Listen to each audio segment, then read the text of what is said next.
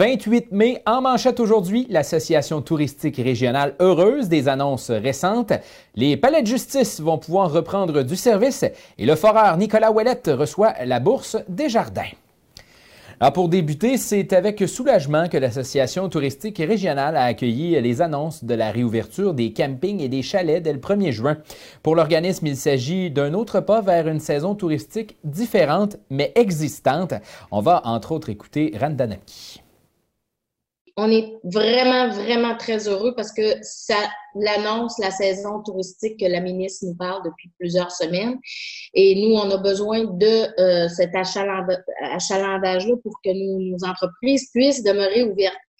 Euh, nos campings, euh, nos résidences de tourisme, nos hôtels et surtout nos pourvoiries. Ça, là, des gens de la région là, qui n'ont jamais vécu un séjour en pourvoirie. Vous avez la chance cet été de vivre ça. Vous en allez dans la forêt, vous faire gâter, puis être au bord d'un lac, c'est merveilleux.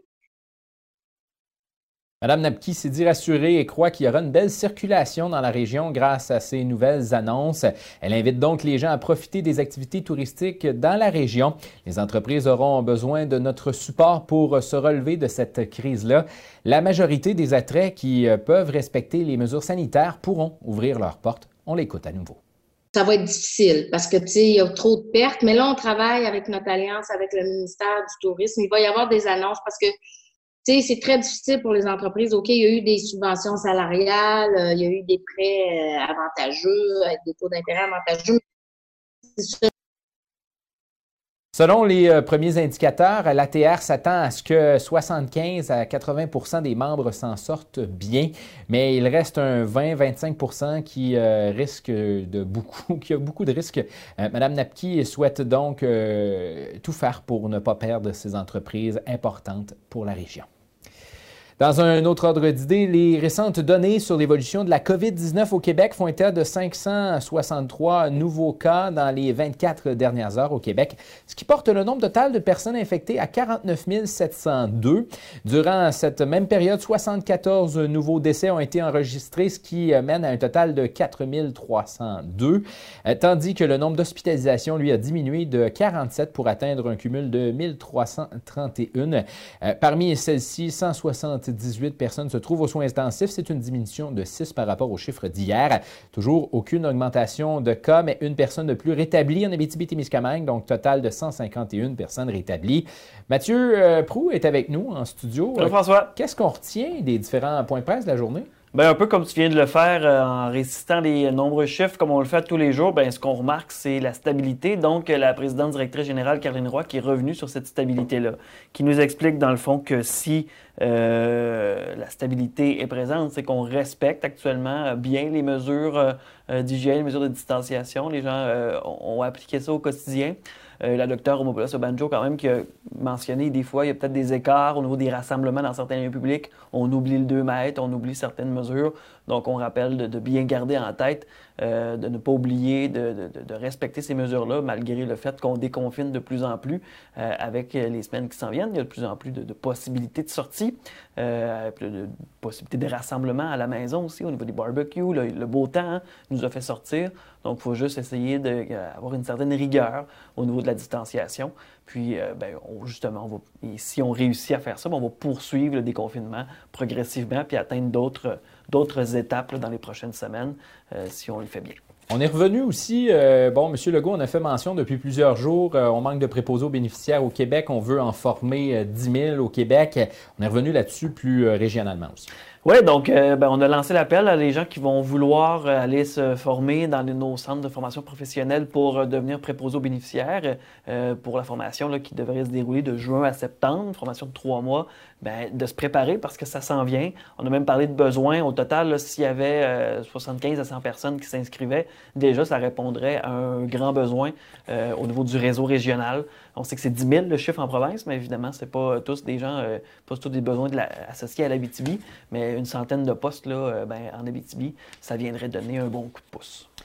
Et au niveau euh, national, bon, on en a parlé, on essaie toujours de recruter dans les CHSLD, mais on a aussi parlé d'une euh, réouverture des palais de justice parce que les dossiers euh, commençaient à s'accumuler un petit peu au niveau de la justice. Oui, donc ça va reprendre graduellement. Donc on veut que justement, dans le on a quand même réussi à progresser pour que les dossiers avancent, mais il y aura une reprise graduelle qui, va tendre vers la normale avec un mix de présence en présentiel et aussi au niveau numérique. Donc, ça reprend dans les activités au Palais de justice.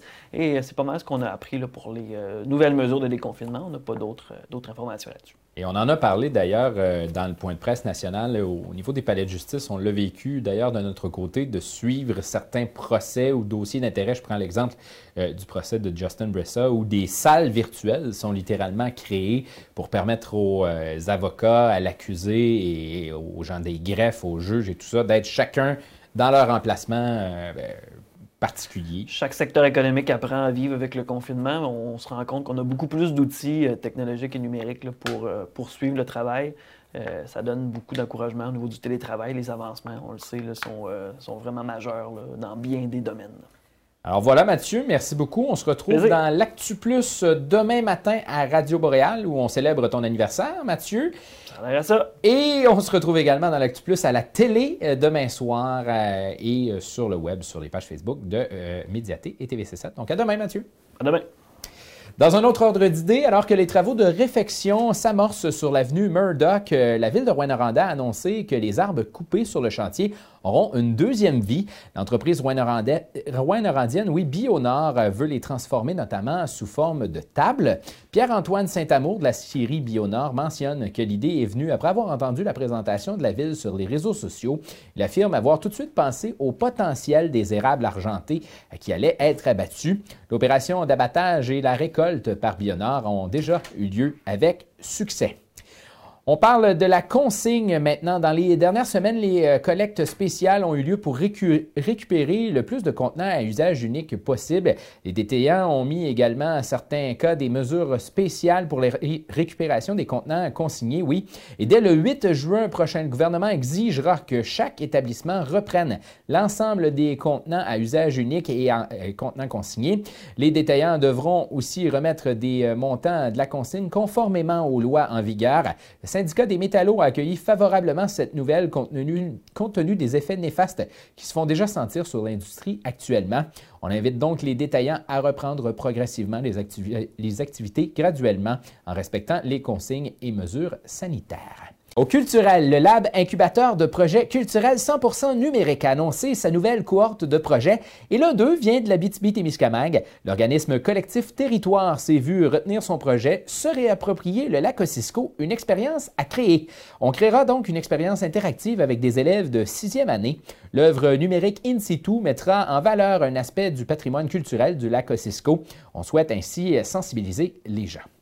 On se transporte au sport également. Le joueur des Foreurs de Val-d'Or, Nicolas Ouellet, a reçu une bonne nouvelle. Il a été sacré lauréat pour le Cégep de la témiscamingue de la bourse Sport-études de la Fondation Desjardins. La bourse vient souligner sa persévérance à travers quelques défis de son début de parcours collégial. Nicolas a d'ailleurs réussi à obtenir son diplôme tout en évoluant avec une équipe de la LHJMQ. Après avoir évolué pendant quatre saisons sur les Foreurs de Val-d'Or, il terminera ses études en sciences humaines et euh, il termine, oui, ses études en sciences humaines et fera son entrée à l'Université d'Ottawa où il poursuivra son parcours scolaire en marketing. Et toujours au sport, dans la Ligue Midget 3A, le trophée Clément Filion qui récompense le bénévole de l'année est allé à Luc Talbot, bien impliqué au sein des forestiers d'Amos. Celui que l'on surnomme Tipoil a vu son implication soulignée alors qu'il donne de son temps bénévolement depuis maintenant 50 ans. Alors félicitations Tipoil. Et euh, c'est ce qui termine votre bulletin de l'actu du jeudi 28 mai 2020. Retrouvez vos nouvelles et encore plus au médiaté.ca. Retrouvez-nous sur Facebook et Instagram également pour du contenu exclusif. Toute l'équipe de l'actu vous souhaite une excellente soirée où l'on annonce des averses. Risque d'orage tôt ce soir, minimum de 15 et pour demain, averses maximum demain 17. Donc ça rafraîchit dans les prochains jours, mais ne vous en faites pas. L'été est à nos portes. Alors là-dessus, bonne fin de journée.